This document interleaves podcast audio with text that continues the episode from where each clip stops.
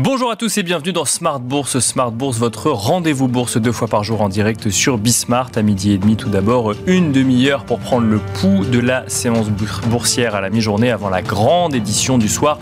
Une heure cette fois-ci pour revenir sur l'actualité économique, politique et financière dans Smart Bourse. Au sommaire de cette édition, dans un contexte de reprise toujours fragile de l'économie chinoise avec des indicateurs économiques récents moins forts que prévu pour une économie dont on le rappelle de nombreux acteurs de marché espéraient encore il y a quelques mois qu'elle vienne tirer la croissance mondiale. La Banque populaire de Chine a décidé cette nuit de procéder à deux nouvelles baisses de taux. Le taux préférentiel à un an passe ainsi de 3,65% à 3,55%, tandis que le taux préférentiel à 5 ans passe lui de 4,3% à 4,2%. Une décision qui montre la volonté de la Banque centrale chinoise de soutenir son économie, mais sans en faire trop. Le consensus des économistes anticipait lui euh, de son côté une baisse plus conséquente, notamment pour son taux à 5 ans qui sert de baromètre pour les prêts hypothécaires.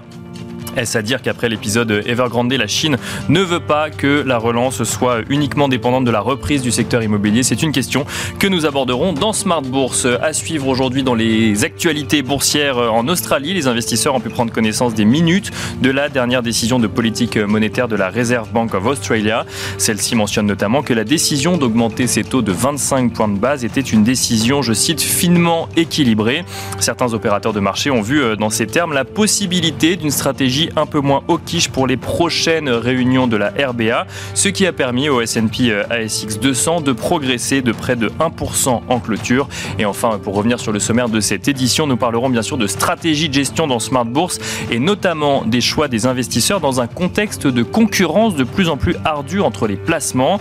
Les taux permettent en effet d'arbitrer à présent entre actifs risqués et stratégies obligataires, mais le non-côté offre lui aussi quelques perspectives. Quelle stratégie de gestion mettre en place dans un contexte comme celui-là. Nous en parlerons avec Alain Guélénoc, président du directoire de Fédéral Finance Gestion. On se retrouve tout de suite sur le plateau de Smart Bourse.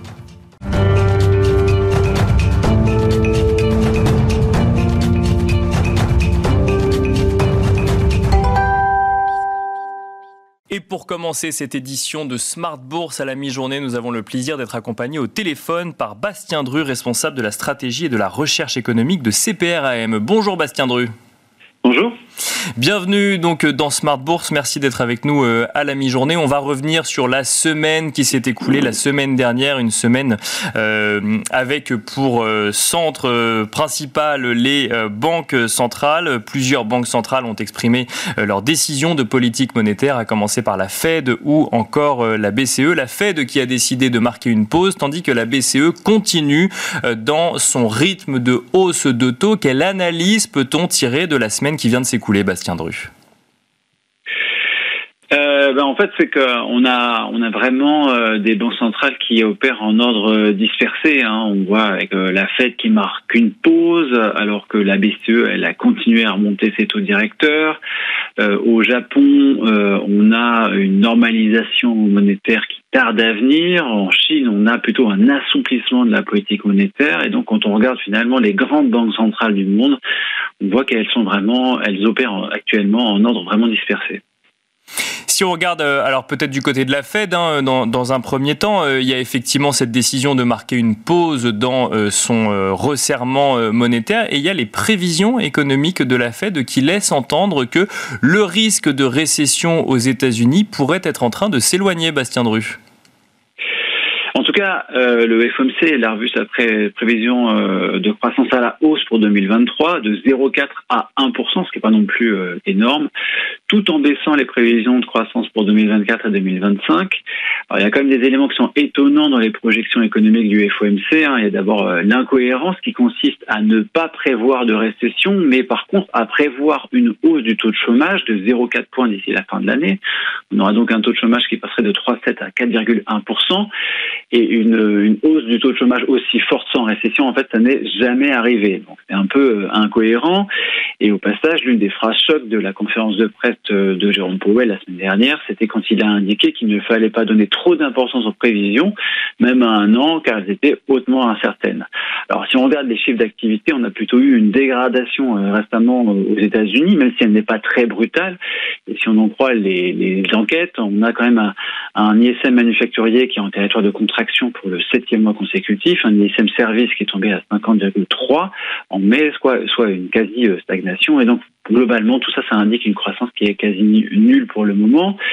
Et euh, ce qui va être très important pour euh, les membres de la Fed, ben, c'est la dynamique du crédit bancaire. On a des enquêtes sur les conditions de crédit qui montrent la poursuite du durcissement des conditions de crédit bancaire avec une très forte baisse de la demande en parallèle. Et lorsqu'on regarde le bilan des grandes banques américaines le bilan des banques américaines dans leur totalité, on voit euh, maintenant une dynamique qui est négative avec de moins en moins de prêts aux entreprises et le, le stock de prêts bancaires aux, entreprises, il est même tombé à son plus bas niveau depuis septembre dernier. Et forcément, avec moins de crédit, euh, bah, l'activité sera moins forte. Et c'est en bonne partie pour ça que la Fed a marqué une pause euh, lors de ce comité politique monétaire la semaine dernière. Mais alors, comment comprendre euh, effectivement la séquence euh, Fed qu'on a eue la semaine dernière, puisque vous, nous l'avez dit, que ce soit du côté des indicateurs économiques, que ce soit euh, du côté du consensus de marché, ou même dans la lecture qu'on peut avoir de cette pause marquée par la Fed, on irait vers une croissance effectivement un peu plus difficile, alors peut-être pour la fin de cette année ou l'année suivante, et pour autant, dans ces analyses, la Fed voit plutôt une récession qui s'éloigne. Je repose ma question, pardon, mais comment comprendre ce paradoxe? Euh, alors, je ne sais pas forcément très bien comment comment vous répondre, mais euh, il y a euh, une peut-être un, un, paradoxe entre finalement ce que affiche euh, la, le FOMC et puis euh, bah, toutes les analyses économiques qu'on peut faire et notamment euh, les analyses que peuvent faire les économistes de, de la Fed. C'est deux entités différentes, les économistes de la Fed et puis les membres du FOMC qui eux font la politique monétaire. On peut penser que c'est difficile pour le FOMC d'afficher euh, bah, le, le, fait qu'ils euh, sont en train de, de causer euh, une récession, parce qu'il est quand même assez probable que les États-Unis euh, partent en récession en fin d'année. Ça, c'est peut-être quelque chose qui est assez difficile à imaginer. Puis finalement, peut-être que ils ont une vraie croyance que le marché du travail tient tellement bien et tiendra tellement bien cette année que ça permettra d'éviter une forte baisse de l'activité aux États-Unis sur la deuxième partie l'année. Donc il y aurait peut-être effectivement aussi un volet un peu politique dans euh, les annonces euh, de, la Fed, ou en tout cas c'est un, euh, scénario qu'on peut, qu'on peut envisager. Si on regarde du côté de la, BCE à présent, Bastien Dru, alors pour le coup effectivement la BCE a annoncé donc augmenter ses taux de 25 points de base. Même si celle-ci estime qu'elle est data dependent et affirme qu'elle est data dependent, la hausse de juillet est plus ou moins actée aussi donc pour euh, pour, le mois suivant. Quel scénario euh, avez-vous chez CPRM pour après juillet, si je puis dire? Oui, donc là, on a eu euh, une hausse de taux directeur de 25 points de base. Le taux de dépôt, il est maintenant à 3,50. Euh, effectivement, comme vous l'avez dit, euh, le, le, Conseil des gouverneurs a laissé entendre que c'était pas fini. Christine Lagarde a dit que la hausse de taux de vie était très probable dans le scénario de référence, que la, la BCE avait encore du chemin à parcourir, qu'elle n'avait même pas réfléchi au fait de faire une pause. Et pour savoir ce que la BCE fera après juillet, il faut bien étudier son nouveau jeu de prévision économique, parce que la BCE, elle s'y fie toujours énormément pour prendre ses, décisions. Et là, on a des prévisions de croissance qui ont certes été revues à la baisse, mais des prévisions d'inflation euh, et d'inflation sous-jacente qui ont été revues à la hausse, et c'est ça qui compte pour une banque centrale. on a des économistes de la BCE qui attendent euh, une inflation sous-jacente de 5,1% en 2023, 3% en 2024 et 2,3% en 2025, donc mmh. euh, dans deux ans et demi. Et ça témoigne quand même d'une confiance qui est modérée dans la capacité de l'inflation à atteindre la cible de 2% à moyen terme.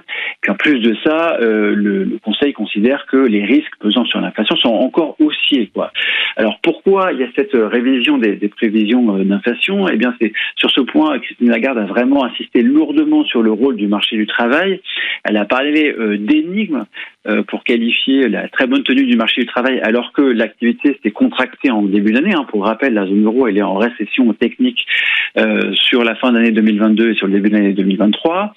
Et pour leur prévision d'inflation, les économistes de la BCE ont pris en compte l'accélération des salaires et ils envisagent sur les trois prochaines années une progression des salaires qui serait plus élevée que tout ce qui a pu être observé entre 1995 et 2019. Et, euh, et ils anticipent aussi une baisse du, du, taux de chômage. Donc ça, ça préfigure une bataille euh, contre l'inflation qui va être plus longue que prévu. Et donc maintenant, quand même assez probable que la BCE remonte ses taux aussi après juillet, avec un taux de dépôt qui pourra atteindre donc 4% euh, en septembre.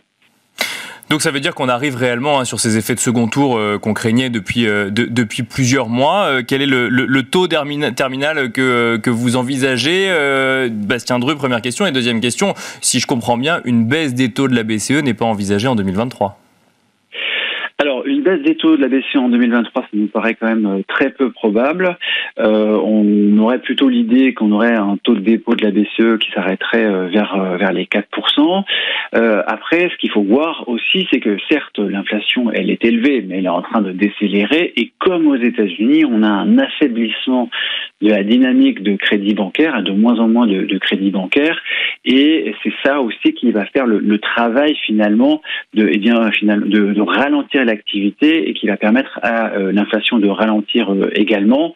Et donc, il est, euh, ce qu'on pense, c'est que la, BCE aura peut-être moins envie d'aller au-delà des, des 4% cette année.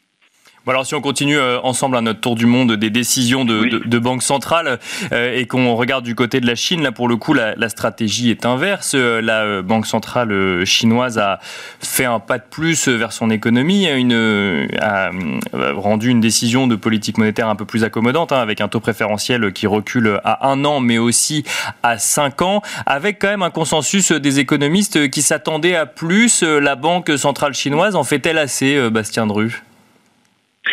C'est quand même très limité. Hein. Donc là, on a effectivement une banque centrale qui est complètement à contre-courant parce qu'elle baisse ses taux directeurs. Elle est à contre-courant des, banques centrales des pays développés qui, elles, sont en train de remonter leur taux directeur. Euh, donc euh, cette, euh, cette baisse des taux directeurs, elle est que de 10 points de base, alors qu'il y avait 15 points de base qui étaient attendus, vous le disiez tout à l'heure. C'est seulement la première baisse de ces taux directeurs-là en particulier en 2023. Et en 2022, il n'avait été que légèrement baissé. Donc on a effectivement un assouplissement de la politique monétaire euh, qui a pour but de stimuler la consommation des ménages, hein, qui euh, qui vraiment euh, déçoit. Ça a permis à la, une, quand même une dépréciation de, la devise chinoise, mais on sent que il n'y a pas forcément beaucoup de velléité de, de la part des autorités chinoises et eh d'aller beaucoup plus loin en termes de politique monétaire, mais finalement ça a quand même certains effets importants sur les marchés de change parce que étant donné que la, la, la, PBEC elle est en train de baisser ses taux directeurs alors que ces, derniers mois, on a plutôt eu des fortes hausses de taux directeurs euh, dans les pays développés. Ben ça, c'est ce différentiel de taux d'intérêt, ça a quand même eu un impact qui est très important sur euh, la devise chinoise, qui s'est euh, fortement dépréciée par rapport à l'euro et au dollar. Et donc, même si au niveau de la politique monétaire, il y a des mouvements qui sont relativement limités qui sont faits, ben, du fait du différentiel avec les autres banques centrales, et ben, ça produit quand même des effets importants sur les marchés de change, avec donc une dépréciation qui est, est significative. Euh, au-delà euh, des marchés de change, Bastien Dru, comment expliquer que euh, la hausse ne soit pas plus conséquente? C'est le spectre Evergrande et cette crainte du, marché immobilier chinois qui reste présent dans les esprits aujourd'hui?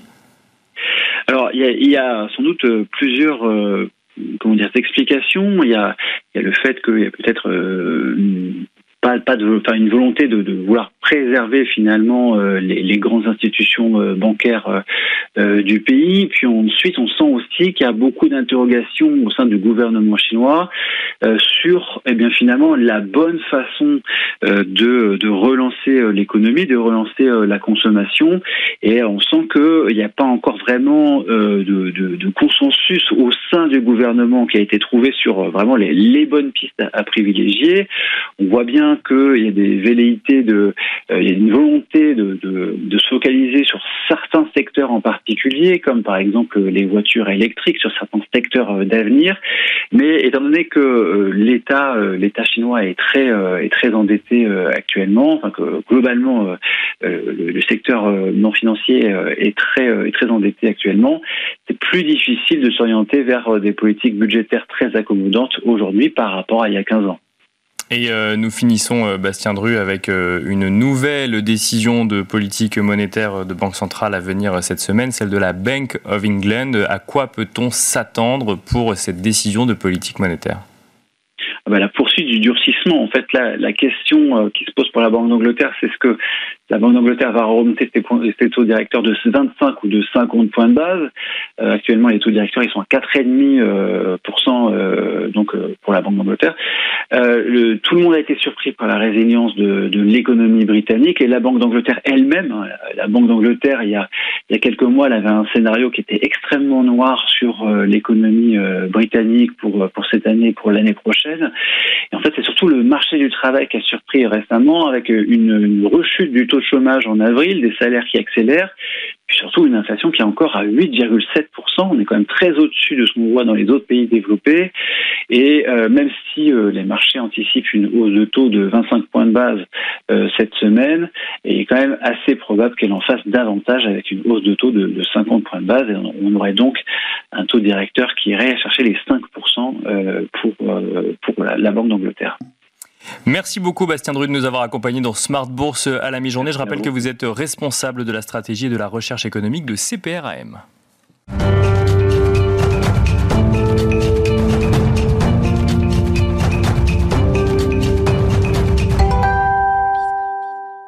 Et nous, continuons notre discussion euh, en plateau avec euh, Alain Guélénoc qui nous accompagne dans la deuxième partie de Smart Bourse. Bonjour Alain Guélénoc. Bonjour. Bienvenue sur le plateau de Smart Bourse. Vous êtes président du directoire de Fédéral Finance Gestion. Alors euh, nous avons passé effectivement quelques minutes à évoquer les différentes stratégies de banque centrale donc après cette semaine cruciale, hein, la semaine dernière. Première question, que ce soit du côté de la Fed qui marque une pause, de la BCE qui reste dans son rythme, de parlons également peut-être de la banque banque euh, centrale chinoise qui, elle, apporte un soutien modéré, mais soutient quand même à son économie. Est-ce que c'était une surprise pour vous, euh, ces décisions de politique monétaire? Non, c'était pas des surprises. Euh, les choses étaient quand même. Il y avait une bonne communication en préambule, donc c'était pas des surprises. ce que l'on peut dire néanmoins à ce stade, c'est que après des mouvements de hausse rapides et très importantes, jamais vus, hein, on sent qu'on approche quand même de la fin. C'est le côté euh, positif. Des deux côtés, que ce soit euh, aux États-Unis ou en Europe C'est sans doute plus clair aux États-Unis euh, qu'en Europe. En Europe, on voit qu'il y a des bords. Hein. les échanges d'hier entre Philippe Lane qui dit on va être data, on est data dependent, donc effectivement anticiper ce qui se passera à la rentrée, c'est trop tôt. Et Isabelle Schnabel qui, qui lui qui dit que bah, il vaut mieux en faire trop que pas assez. Mhm. On sent qu'il y a discussion au sein de la BCE et que les choses sont pas forcément très claires. Néanmoins, Christine Lagarde a été très claire. Elle a indiqué que vraisemblablement en juillet, la BCE ferait une nouvelle hausse des taux. Bien sûr. La question, c'est euh, la suite. Euh, et la suite, effectivement, je pense qu'aujourd'hui, la BCE est très préoccupée aussi par le fait qu'il y a des difficultés de, financement. On voit que, le crédit bancaire ralentit tant pour les particuliers que pour les entreprises, et euh, elle, le voit, elle, se rend compte qu'il y, a un sujet. Et en même temps, l'inflation reste présente, donc Bien sûr, de maintenir euh, une politique monétaire relativement restrictive. On, a l'impression qu'en Europe, effectivement, il y a le risque principal, c'est de ne pas en faire assez pour la BCE, non? Alors oui, euh, c'est-à-dire que je pense qu'ils ont en mémoire les, les, crises précédentes avec des tensions inflationnistes et ils se sont rendus compte qu'à certaines périodes, la BCE n'avait pas fait, enfin les banques centrales n'avaient pas fait assez Bien sûr, à l'époque. Donc je pense qu'aujourd'hui, certaines personnes au sein de la BCE veulent vraiment euh, endiguer l'inflation avant de relâcher la pression. Et ça semble assez, assez cohérent. Euh, maintenant, on est quand même dans un contexte où on voit que devant nous, la croissance ralentit. On voit que certaines entreprises commencent aussi à être impactées par euh, euh, le coût de refinancement. Bien sûr. bon, bref, c'est très partagé. Mais encore une fois, il y a une chose qui est sûre, c'est que le, tout de la hausse, elle est, enfin, l'essentiel de la hausse est derrière nous. Là, on, se rend compte que dans les prochains mois, ça devrait quand même commencer à, minima à se stabiliser. C'est ça, ça ne veut pas dire que ça va baisser, mais commencer à se stabiliser. Oui. Donc ça nous fait rentrer quand même dans des nouveaux scénarios économiques, ou en tout cas des nouveaux euh, contextes euh, d'investissement. Alors, un, mot peut-être sur la façon dont vous voyez cette fin d'année 2023 et peut-être l'année 2024. Euh, est-ce que, comment est-ce que vous envisagez ce deuxième semestre 2023 alors, bon, plusieurs choses. La première chose, quand même, si on part de la base, on a aujourd'hui des placements monétaires qui offrent des rendements de 3,50, 3,75, sans doute 4% euh, bientôt. Donc, c'est quand même confortable pour les investisseurs institutionnels et même pour les particuliers. On a des placements d'attente qui sont bien rémunérés. L'inflation est élevée, mais on a aujourd'hui retrouvé du rendement. Donc ça, ça offre une sécurité, une liquidité qu'on n'avait pas vue depuis des années. C'est euh, inédit. Euh, Bien sûr, pour beaucoup de personnes. Donc ça, c'est et notamment à court terme. En et notamment à court terme, c'est formidable. Bon, ça c'est la première chose. La deuxième chose, effectivement, on a des rendements obligataires qui ont repris aussi des couleurs. Euh, les taux des emprunts d'État sont plutôt élevés, très agréables pour, pour investir. Et on a des spreads de crédit qui se sont tendus, notamment sur le secteur bancaire où on a eu la pollution euh, de l'affaire Crédit Suisse, Bien sûr. la pollution des, des, faillites des banques américaines qui s'est étendue aussi sur les banques européennes. Mhm. Et de façon sans doute un peu excessive. Donc là, on retrouve réellement euh, de la valeur, des bons niveaux d'investissement. Et donc c'est aussi, euh, on va dire, une aubaine, je trouve, pour certains investisseurs. Bon, à contrario, on a peut-être certains segments de marché, je pense notamment à certaines entreprises du haut rendement, où il faut être relativement prudent parce qu'il y a des primes de risque, mais euh, face au mur de dette qu'on voit se profiler au ralentissement économique, est-ce que cette prime de risque sera suffisante pour amortir les risques de défaut? Ça, c'est toute la question. Et notre point de vue, c'est qu'il faut plutôt être prudent et très sélectif sur ce secteur-là. Donc attention tout de même, effectivement, quand on veut faire de l'investissement obligataire, euh, là on parle de l'investment grade, on parle même pas du high yield pour le coup. Plutôt, plutôt on privilégiera l'investment grade au haut rendement actuellement. Bien sûr, parce que l'investment grade est bien rémunéré, alors que le haut rendement, Là, pour le coup, euh, il faut vraiment être très très sélectif. Il y a un mur de dette devant nous. On sait très bien, que 2024 et 2025 seront des années difficiles. Et donc, je pense qu'il faut vraiment être prudent sur ce, sur ce secteur-là. Donc, euh, la première stratégie, c'est une stratégie obligataire aujourd'hui. Euh, ça passe devant les, les actions? Alors, c'est toute la question. les actions, les actions, il y a du facteur de soutien sur le marché des actions. Hein. Le premier facteur de soutien, c'est que les, les, entreprises sortent de la crise avec des bilans assainis, mhm. des marges qui ont été restaurées. Et devant, devant elles, elles ont quand même des, capacités à dégager, à dégager des profits. Voilà, elles ont restauré un certain pricing power, alors qui va euh, se limiter vraisemblablement avec les hausses salariales que, pointe d'ailleurs la, la, BCE, mais néanmoins, elles ont, elles ont restauré euh, une certaine compétitivité. On reste aussi en phase de transition. Et beaucoup d'entreprises tirent parti de ces transitions pour mettre en place, euh, bah, créer de nouveaux produits, de nouveaux services, etc., qui sont généralement plutôt bien rémunérés. Donc elles retrouvent aussi des capacités pour celles qui savent se positionner. Et puis le dernier point qui est important, c'est que la Banque Centrale Européenne a retrouvé des marges de manœuvre le marché action, il, en tient compte. C'est-à-dire qu'on se dit aujourd'hui qu'il y a le parachute de la Banque centrale, alors qu'il ne va pas s'ouvrir euh, immédiatement, évidemment. Bien sûr, oui, là, il a plutôt tendance à se fermer, mais oui. Mais ça explique une partie de la résistance du marché action. Bon, ça, c'est donc les points positifs. Sur les points négatifs, le dernier point positif, c'est que techniquement, si on regarde, fait une analyse chartiste, c'est plutôt pas mal en ce moment. Hein. On est en train de, tester euh, des résistances, mais euh, ça pourrait ouvrir dans certains segments du marché des capacités à continuer euh, le mouvement haussier. Oui, avec une consolidation qu'on attend notamment sur les marchés américains qui peine à qui tarde à venir pour l'instant. Qui n'arrive pas, à contrario, même on regarde le Nasdaq et les valeurs technologiques, elles ont à nouveau connu une très belle embellie. Donc ça, c'est les facteurs positifs. Facteur négatif, effectivement, le principal facteur euh, négatif, c'est la valorisation du marché. Alors, la valorisation dans l'absolu, elle n'est pas, elle pas calamiteuse. Hein. On est sur des multiples qui sont totalement euh, justifiés. Par contre, c'est quand on regarde les primes de risque, effectivement, en relatif au marché obligataire, on a sans doute des primes de risque dans le contexte actuel qui sont, on va dire, relativement euh, légères, en tout cas insuffisantes pour concurrencer de façon, de façon forte le marché obligataire. Donc ça, c'est pour nous le facteur principal. Mais ces primes de risque, elles sont dépendantes, après tout, aussi des profits qui nous ont plutôt surpris hein, sur les, derniers mois. Donc si, effectivement, dans les mois prochains, on a un ralentissement des profits, à ce moment-là, ce sera une mauvaise nouvelle pour, euh, pour les actions, et c'est là qu'on pourrait avoir une petite consolidation. Donc euh, les actifs risqués comme les actions font face à une concurrence effectivement de plus en plus accrue d'investissements obligataires, mais euh, la concurrence reste rude entre les deux, la concurrence dans le contexte actuel. Tout à fait. Et puis surtout, on a un rééquilibrage de l'offre et la demande de capitaux sur le marché obligataire, le marché du crédit globalement, de la demande et face à ça, une offre qui est quand même moins forte, puisque les banques centrales interviennent moins. Mhm. Les gros investisseurs institutionnels sont en position, j'allais dire attentiste, non pas tout à fait quand même, mais euh, plus sélective dans leurs investissements. Ils sont vigilants sur la liquidité de leurs investissements, et donc du coup, ça, ça crée un équilibre offre-demande qui est qui est nouveau et sans doute un peu plus compliqué pour le, pour le marché obligataire.